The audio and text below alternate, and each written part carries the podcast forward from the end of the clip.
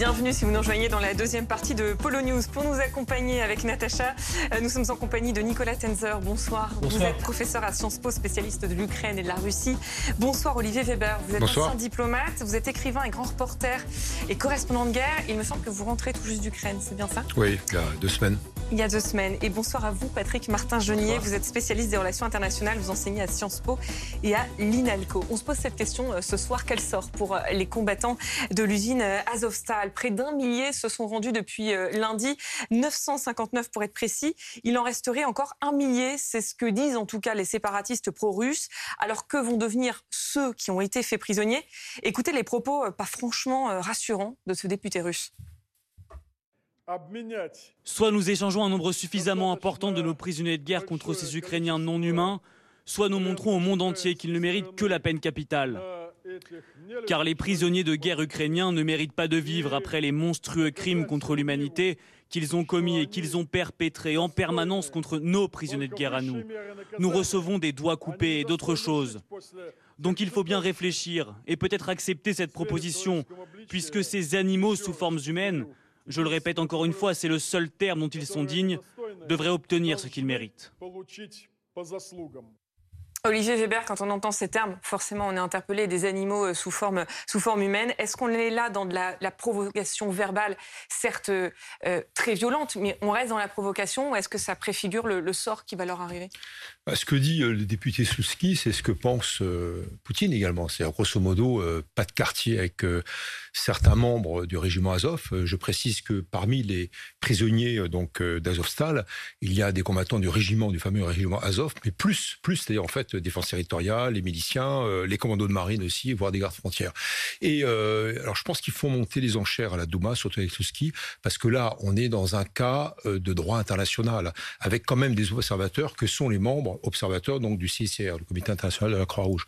Ne peut pas tuer des prisonniers qui se sont rendus. C'est un crime de guerre. Alors, moi, je me fais. Vladimir Poutine se fiche du droit international. Absolument, absolument. D'ailleurs, il nie, il, nie totalement. totalement. Rappelez-vous la 64e brigade qui était responsable donc de fusiliers motorisés, qui était responsable des atrocités à Boutcha. Moi, je reviens de Boutcha et d'Irpin et toute cette zone. Je peux dire que c'est avéré. La 64e brigade est responsable des crimes qui ont été commis, commis là-bas viol, viol systématique, exécution de prisonniers, exécution de civils euh, non armés dans la rue, etc. Qu'est-ce qu'a fait Poutine? Il a récompensé le fameux mhm. bataillon, la brigade. Il l'a décoré à titre honorifique. Et le lieutenant-colonel Omorbegov a été promu au rang de colonel. Ça veut dire quoi? Ça veut dire deux choses. Grosso modo, Poutine nie tout ce qui est crime de guerre et crime contre l'humanité, voire peut-être intentionnalité du génocide, mais ça, je ne suis pas d'accord. En tout cas, sur les deux premiers chefs d'inculpation, il les nie. Et deuxièmement, il dit à l'armée et aux responsables des crimes de guerre, vous êtes auteur de crimes de guerre, je vous récompense. Donc c'est plus qu'un adoubement, c'est un encouragement. Et pour revenir à votre question, on peut se faire beaucoup de soucis sur ces 1000 prisonniers, surtout sur les non blessés. Alors les Russes disent qu'il y a 200 blessés, les Ukrainiens disent on en a 700. Euh, si c'est 800 non blessés, on, on peut penser qu'il y aura de sévères, c'est un euphémisme, interrogatoires par le FSB et par le GRU qui, sont, qui est l'équivalent euh, donc euh, militaire donc des renseignements. Donc il y a de quoi être inquiet. Et là, la communauté internationale est extrêmement stricte et rigoureuse sur l'application du droit pénal international. Nicolas Tenzer, euh, on sait qu'il y a Volodymyr Zelensky, en tout cas, c'est le maire de Mariupol qui nous disait ça, a pris en charge ce dossier personnellement pour tenter des négociations, pour effectivement essayer de dealer un échange de prisonniers avec la Russie. Est-ce que c'est cette, cette issue-là, elle a une possibilité, il y a une chance que ça aboutisse? Écoutez, c'est évidemment ce qu'ils cherchent. Euh, est-ce que ça va aboutir euh, véritablement? Euh, Ça va dépendre aussi de ce sort de ces prisonniers. Hein. Moi, je suis également inquiet, hein, parce qu'encore une fois, les crimes contre l'humanité, c'est malheureusement le lot commun des, forces russes et des agents russes en Ukraine, comme auparavant en Syrie, comme en Géorgie, comme ailleurs. Hein. Je veux dire, ça, c'est la réalité. Alors, est-ce que les Russes vont être soucieux aussi de récupérer leurs propres soldats? C'est aussi une question, parce que pour l'instant, on a vu aussi que les forces russes finalement, euh, n'appréciait pas véritablement la valeur de la vie humaine mhm. au même titre que les forces ukrainiennes. Donc, euh, il peut très bien euh, y avoir une forme d'indifférence au sort des soldats russes de la part du gouvernement au Kremlin, Euh, et donc, euh, ces échanges de prisonniers euh, ne marchent pas. Ensuite, la libération aussi de ces prisonniers. S'il y a en particulier des cas de torture au cours des interrogatoires auxquels Olivier Vivaver faisait allusion, peut-être que là aussi, les Russes ne voudront pas montrer en quelque sorte ces résultats. Donc voilà, donc il y a en tout cas, voilà, il y a en tout cas énormément de questions. Et moi, je suis aussi extraordinairement inquiet quand on connaît les précédents, malheureusement, de ce pays. Elle a un, intérêt, Natacha. la Russie a à échanger des prisonniers? Bah, Elle a, enfin, c'est assez compliqué parce qu'on pourrait se dire en termes purement rationnels que la Russie a peut-être quand même intérêt à ne pas violer totalement le droit international au point d'opérer une régression qui nous, renverrait euh, à l'époque de la Seconde Guerre mondiale. C'est-à-dire qu'il y a quand même eu un progrès sur le traitement des prisonniers de guerre, sur les lois qui interdisent les crimes de guerre. Évidemment qu'il y a eu Boucha, évidemment qu'il y a eu déjà des crimes de guerre absolument effarants, mais on peut se dire rationnellement peut-être que là, ce serait tellement évident, il serait tellement difficile de faire croire que euh, ce sont les Ukrainiens qui, ont, euh, qui sont responsables que il n'irait pas jusque-là. En même temps, c'est totalement, nous ne sommes plus dans, tout à fait dans la mhm. rationalité, et mhm. c'est bien le problème. Euh, bien entendu que logiquement, il devrait y avoir échange de prisonniers, bien sûr après euh, interrogatoire, renseignement, puisque l'intérêt des Russes est d'essayer de repérer exactement qui sont tous les soldats, quels sont leurs liens. Donc ça, on arrive à comprendre qu'ils vont en effet euh, faire un, comment dire, opérer un filtrage extrêmement mmh. précis. Ça, c'est la logique. On peut espérer que derrière, ils aient envie de récupérer leurs prisonniers, mais encore une fois, nous ne sommes plus face à une logique qui soit, qui, qui soit totalement rationnel, donc euh, on, verra. Et c'est aussi la question du travail diplomatique derrière qui mmh. va être essentielle. C'est-à-dire comment petit à petit, on va essayer de récupérer par différents biais des canaux de négociation, de discussion, essayer de bah, tout simplement de, faire revenir cette rationalité. Et ça, il n'y a, rien de plus difficile. Ça interroge sur, ce, sur le travail diplomatique, effectivement, parce que ce député en question, c'est pas n'importe qui. Il ah fait partie des négociateurs, mmh, de ceux qui parlent avec les Ukrainiens. Oui. Oui. Paradoxal d'avoir de tenir de tels propos. Euh, des députés de la Douma, ils sont très écoutés, hein, ces députés par Vladimir Poutine. Ils ont une influence et euh, ils ont même dit qu'il fallait rétablir la peine de mort parce qu'il ne faut pas oublier que euh, le régiment Azov, c'est un peu le prétexte. Hein, C'était des, des, nazis, alors même que d'ailleurs le régiment Azov c'est aussi a été intégré. Ils ont fait la purge. Il n'y a plus beaucoup d'éléments d'extrême droite dans ce régiment d'Azov. Il a été intégré dans l'armée régulière. Donc aujourd'hui, ils sont regardés comme des opposants. Mais aux yeux de Vladimir Poutine, c'est ce régiment qui a justifier l'invasion en Ukraine. Pourquoi? Parce que c'était un repère de nazis. Et il a encore dit récemment, et Lavrov euh, avant-hier euh, dans son intervention a dit qu'il fallait dénazifier, démilitariser. Et donc, dès lors qu'il considère que ce sont des nazis, les députés l'ont dit, il n'y a pas lieu de faire de quartier. Et on peut être effectivement très inquiet sur le respect par la Russie des règles du droit international. Euh, encore un petit mot sur ce, sujet avec vous, Nicolas Tenzer. ces redditions, elles ne signent pas la fin de la bataille de l'usine Azovstal parce qu'on pensait qu'il restait plus qu'un millier de soldats au sein de cette usine. Et là, aujourd'hui, les séparatistes pro-russes nous disent non, en fait, il reste encore un millier à l'intérieur de cette usine. Ils étaient, ils étaient 2000. Euh, c'est très confus. Hein. C'est très, très compliqué. Vous avez raison, c'est très compliqué d'avoir des informations exactes parce que là, on parle effectivement des 1000 soldats qui sont euh, évidemment euh, dans Azovstal. Et il faut savoir qu'il y a encore apparemment quelques, une centaine de milliers de personnes, de civils cette fois-ci, qui sont aussi terrés dans les différentes caves à Mariupol. Mhm. Euh, dont certains dans un état absolument terrible, sans eau, sans électricité, euh, euh, sans vivre, et qui sont là aussi quand même soumis à une pression terrible. Certains sont peut-être d'ailleurs déjà morts, puisqu'il y avait là-dedans des, personnes âgées, des enfants, des, des, personnes handicapées, etc. Donc il ne faut, il faut pas non plus complètement se focaliser uniquement, uniquement sur Azovstal. J'aurais bondi juste sur un petit point de, de, de Patrick Martin-Génier de tout à l'heure. C'est vrai que ça a été depuis le début la volonté de Poutine de qualifier ces personnes de nazis, euh, évidemment de manière totalement fausse, y compris pour le régiment Azov. On se rappelle également le label de terroriste euh, que aussi bien Assad que Poutine pendant la guerre en Syrie avaient euh, attribué à un certain nombre de combattants pour la liberté et d'opposants au régime Assad. C'est-à-dire que quand on désigne quelqu'un comme nazi ou comme terroriste, cela donne en quelque sorte un droit de tuer, une licence de tuer, mmh. puisqu'on désigne une sorte d'ennemi absolu qui n'a pas droit de vivre. Et je pense que ça, c'est la chose la plus terrible, je pense, à laquelle on assiste dans cette propagande. D'où ces références systématiques au terrorisme et, au nazisme. Euh, sur le terrain diplomatique, les, représailles russes contre, contre la France, le Kremlin a annoncé euh, tout à l'heure l'expulsion de 34 diplomates français. Ils ont deux semaines pour quitter euh, la Russie. Conséquence de l'expulsion en avril par la France de 41 diplomates russes pour espionnage. L'ambassadeur de France à Moscou a été convoqué aujourd'hui par le ministère russe des Affaires étrangères. Une escalade condamnée fermement par le Quai d'Orsay. Il y a euh, un mois, euh, enfin le 4 et le 11 avril, nous avions nous-mêmes expulsé euh, des, des, personnes de l'ambassade sous couverture diplomatique, mais dont nous estimions qu'elles ne relevaient pas du travail diplomatique et qu'elles agissaient sur des, des, plans contraires à notre sécurité nationale. Nous estimions qu'ils mettraient en cause notre sécurité nationale et c'était donc la priorité de l'État français que de protéger nos concitoyens et c'était par ailleurs une décision européenne les Russes établissent une équivalence qui n'a pas lieu d'être. Cette décision est sans fondement. Une décision sans fondement, Patrick Martin-Genier, on s'y attendait quand même à cette décision parce que de toute façon, ça a été le sort de la plupart des, pays européens, des diplomates, de nos voisins, nos voisins européens. Ce qui est peut-être plus étonnant, c'est le temps de réaction de Vladimir Poutine, puisque les diplomates russes ont été expulsés en, avril et puis les représailles tombent euh, au mois de mai. Oui, mais c'est peut-être parce que Emmanuel Macron a souhaité euh, garder le fil diplomatique avec Vladimir Poutine. Il y a quand même eu des relations, des coups de téléphone, euh, et il a joué la carte diplomatique. Mais aujourd'hui, on voit bien que tout cela est vain dans la mesure où euh, Emmanuel Macron a décidé hier ou avant-hier de renforcer sa présence, enfin l'aide militaire à l'Ukraine, et que donc pour l'instant le dialogue est rompu, on va dire. Et donc, de toute façon, c'est œil pour œil, dent pour dent. Hein. Plusieurs centaines de diplomates russes ont été expulsés des capitales européennes, et donc c'est l'inverse. Pas que la France d'ailleurs, hein, parce que également 24 diplomates italiens ont été expulsés euh, de Moscou. Donc c'est la réponse de la fermeté européenne à, cette agression. Dès lors que vous expulsez des euh, diplomates euh, russes, bah, évidemment le retour est immédiat, c'est l'expulsion de diplomates français, même si on dit qu'il n'y a pas de base. En réalité, c'est l'échelle des sanctions diplomatiques qui grimpe.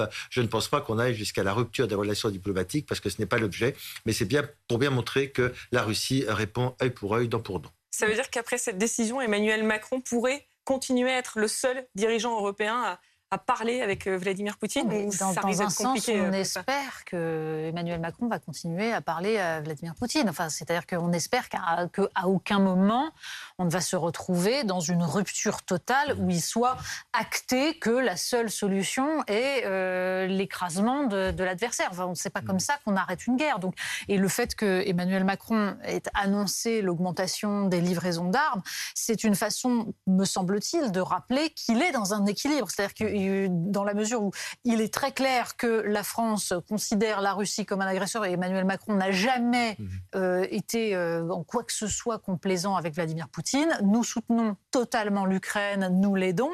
Pour autant, euh, Emmanuel Macron considère qu'il est nécessaire de parler avec Vladimir Poutine pour essayer de mettre fin à ce massacre et de ramener un petit peu de, raison là-dedans. Il me semble que c'est ça. Ce n'est pas euh, contradictoire. Non, euh, absolument pas. La France est un grand pays, donc une grande puissance, membre permanent du Conseil de sécurité. Il est tout à fait normal qu'on puisse s'exprimer à Vladimir Poutine. Pardon. Mais rappelez-vous que simplement, Volodymyr Zelensky a critiqué il y a quelque temps Emmanuel Macron sur ce point également. Oui, mais c'est justement, je pense, c'est Il faut un équilibre. Oui, mais la, la critique de Volodymyr Zelensky, pour le coup, était un peu problématique parce que la révélation de discussions diplomatiques pour faire pression n'est déjà pas entre gens qui se sont censés être dans le même camp et se soutenir n'est déjà pas extrêmement élégante, mais surtout c'est une pression qui faisait suite au discours d'Emmanuel Macron euh, à Strasbourg, c'est-à-dire à la tentative d'Emmanuel Macron de dessiner une position européenne mmh.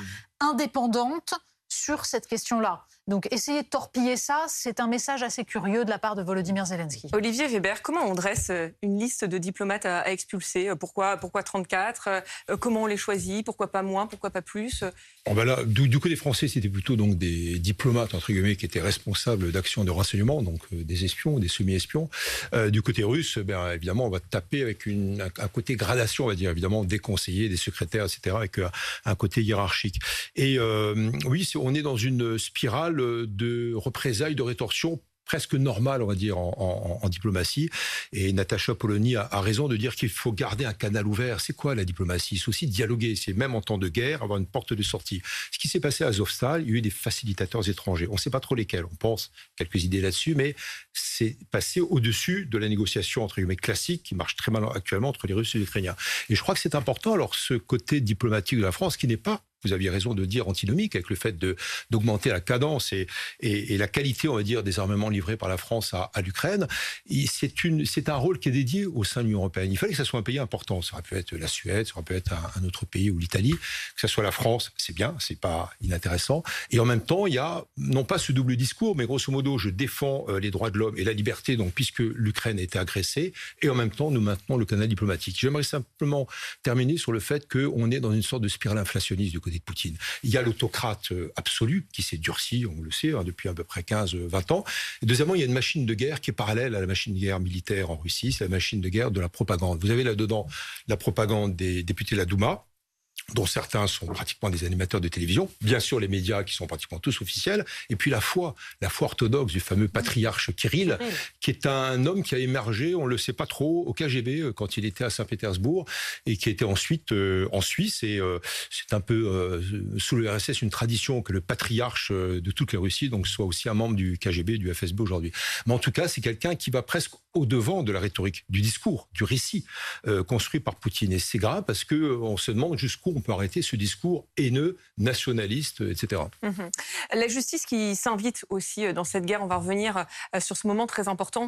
Euh, aujourd'hui, l'ouverture du premier procès pour crime contre crime de guerre à Kiev. Alors, sur le banc des accusés, on retrouve un, jeune soldat russe. Il a, il a à peine 21 ans et il est accusé d'avoir abattu un, un civil à la Kalachnikov. Il a plaidé coupable. Son avocat était tout à l'heure l'invité de BFM. Tout d'abord, je ne pense pas que de mon client, on veut voir, faire un, cas d'exemple, un cas d'école. C'est tout simplement le premier cas qui est examiné par les tribunaux ukrainiens par rapport à ce chef d'accusation. Mon, euh, mon client est précisément accusé, euh, donc formellement, non pas sur le meurtre d'un homme, mais sur euh, la violation des règles règles de, guerre, des us et coutumes de guerre et qui ont entraîné la mort d'un homme. Nicolas Tenzer, ce que dit euh, euh, l'avocat de ce jeune soldat, il est à peu près sûr qu'il ne servira pas d'exemple. On est vraiment sûr de ça? Est-ce qu'on peut réellement juger un crime de guerre alors que la guerre est en cours dans le contexte oui, je pense qu'on peut parfaitement le faire et que ce procès est tout à fait exemplaire. C'est-à-dire qu'aujourd'hui, d'ailleurs, on va démontrer, et je pense que la justice ukrainienne va le montrer parfaitement, c'est qu'il peut y avoir en Ukraine une justice totalement impartiale et indépendante. Ce qui, évidemment, on le sait, n'est pas le cas en Russie. Et je pense que là, vous avez toutes les procédures. Vous avez un avocat qui est un avocat indépendant, qui défend son client. Vous allez avoir des procureurs, des juges, et évidemment tous les éléments de preuve qui vont être apportés. Et ça, c'est très important parce que c'est un procès, c'est le premier procès. Il va y en avoir d'autres, de manière parallèle évidemment à toutes les enquêtes de la justice internationale. Et ça, c'est très important. Peut-être quand même un petit mot, pardon, pour rebondir un peu sur des choses qui ont été dites avant. Je pense qu'à partir du moment où vous avez eu des crimes contre l'humanité, des crimes de guerre de massifs, je pense qu'il y a un moment où quand même il faut en tenir compte dans nos relations diplomatiques. Ça ne veut pas dire qu'il faut rompre les relations diplomatiques. Mais quand vous avez un État criminel, depuis longtemps, depuis 22 ans en fait, je pense qu'il y a un moment où on ne peut pas discuter avec lui de la même manière qu'avec un autre État. Alors certes, il faut garder un canal de communication ouvert, ça a été dit, c'est vrai. En revanche, euh, il faut bien voir que devant ces crimes, et c'est ce que demandent les Ukrainiens, il n'y a qu'une seule solution, et, c'est conforme d'ailleurs aux déclarations de tous les dirigeants européens, y compris d'Emmanuel Macron, c'est que quand on veut être sérieux sur le retour à l'intégrité territoriale et à la souveraineté de l'Ukraine, ça veut dire que le seul but pour nous, occidentaux, est tout simplement de gagner cette guerre et d'aider les Ukrainiens à gagner cette guerre, c'est-à-dire à expulser les forces russes de l'Ukraine. Parce que tant qu'on aura une occupation, et ça c'est un lien direct avec cette question de crime de guerre, tant qu'on aura une occupation d'une partie des territoires du Donbass et de la Crimée, eh bien ces crimes de guerre vont continuer. Parce que mhm. ces crimes de guerre dans le Donbass occupé, ils ont été documentés bien avant le 24 février, déjà depuis 2014. Et ça, c'est quelque chose qu'il ne faut absolument pas oublier. il me semble quand même que euh, dire que c'est un État criminel depuis 22 ans et que donc il faut en tirer des conséquences sur les questions diplomatiques, euh, me semble un peu problématique si on considère qu'on a toujours des relations diplomatiques avec notamment l'Arabie saoudite, qui me semble pas non plus dans un très grand respect des droits de l'homme. Enfin, c'est-à-dire que si on rentre dans cette rhétorique-là, on comprend absolument pas pourquoi la Russie serait le seul État qui serait criminel. Il y a sur toute la planète des États criminels. Il n'y a pas toute la planète, mais d'autres États, euh, c'est Il y en a mais je énormément pense que, je pense et nous que gardons, Dieu merci, des relations diplomatiques avec eux, justement parce qu'il est absolument nécessaire de, de garder ce moyen de faire pression et de jouer le rôle qui doit être celui de Nous ne sommes l'Europe, pas en désaccord. c'est-à-dire Nous ne sommes pas en désaccord. Oui, mais la, ça, la question des, la question des buts de guerre Non, mais- est quand même différente. La, la Russie, la, la Russie a évolué en 22 ans et on, enfin, il me semble un peu problématique de, de faire comme s'il y avait une espèce de d'évidence depuis le début de Ah, la le- du Tchétchénie, caractère la Tchétchénie, criminel. 99-2000, C'est- tout simplement. Ça me semble un petit peu, un petit peu simple. Mais deuxième point sur ce procès, il me semble aussi que le problème de ce procès est que on assiste là à quelque chose qui ressemble à un procès civil, comme si ce soldat qui est parfaitement comptable de ses actes, bien sûr, et qui doit payer parce qu'il a tué un homme, mais comme si on pouvait extraire cela d'une d'une guerre, c'est-à-dire d'un monceau d'atrocités. Et la question qu'on se pose, c'est justement, vous dites, euh, c'est une évidence qu'il ne servira pas d'exemple le fait même qu'il soit là et que tous les autres qui ont commis des atrocités et que toutes les horreurs de cette guerre n'y soient pas, Mais ça viendra. Je crée que déjà ça viendra et ça doit venir. quelque chose d'assez problématique. C'est pour ça que je me pose la question de l'opportunité de ce procès à ce moment. Est-ce qu'il ne faut pas euh, attendre de, on va dire, d'avoir un tout petit peu de recul pour faire un véritable procès de l'ensemble des criminels qu'on aura pu attraper Je ne sais pas. Je n'ai pas de certitude. Mais en tout cas, il me semble qu'il y a quelque chose d'assez particulier à voir ce jeune homme comme si c'était lui qui était le seul responsable pour l'instant, comme s'il était le criminel de guerre. En tout cas, on aura l'occasion d'y revenir en longueur parce que c'est effectivement Ah le premier procès d'une d'une longue série. Euh, Ouais, précisons quand même qu'il y a 11 deux 000 autres cas qui ont été recensés par les autorités ukrainiennes Oui. euh, de, de potentiels crimes de guerre. Absolument, mais très court. Il, y a, très il y a- rapidement. il y a deux formes de justice. Il y a la justice nationale et le droit ukrainien pénalise donc les crimes de guerre, comme nombre de- d'États de droit. Puis deuxièmement, vous avez la justice pénale internationale. Ah oui. Toutes ces conventions, Genève 1949, les protocoles Additionnels, le statut de Rome qui définit la CPI. Et euh, pour moi, il, est tout à fait possible qu'on marche euh, en même temps donc sur deux champs, la justice nationale avec peut-être un procès, non pas pour l'exemple, mais le premier des procès individuels. Il y aura, j'espère, des procès collectifs. Et après, un Nuremberg. Et ce que nous apprend Nuremberg, c'est qu'il ne faut pas attendre la fin d'une guerre pour démarrer un procès? Et c'est là où la CPI, la Cour pénale internationale, qui d'ailleurs a envoyé 42 enquêteurs à, à Kiev, en Ukraine, peut commencer à diligenter cela. C'est très important qu'on ait les deux, qu'on ait un crime, un, un- un procès Un procès. international sur les crimes collectifs Mhm. commis par l'armée russe en, en Ukraine. Merci, merci beaucoup à, à tous les quatre. Merci Natacha. Merci, on vous Perrine. retrouve euh, demain À pour demain. Un, un nouveau, un nouveau Polo News et on va continuer.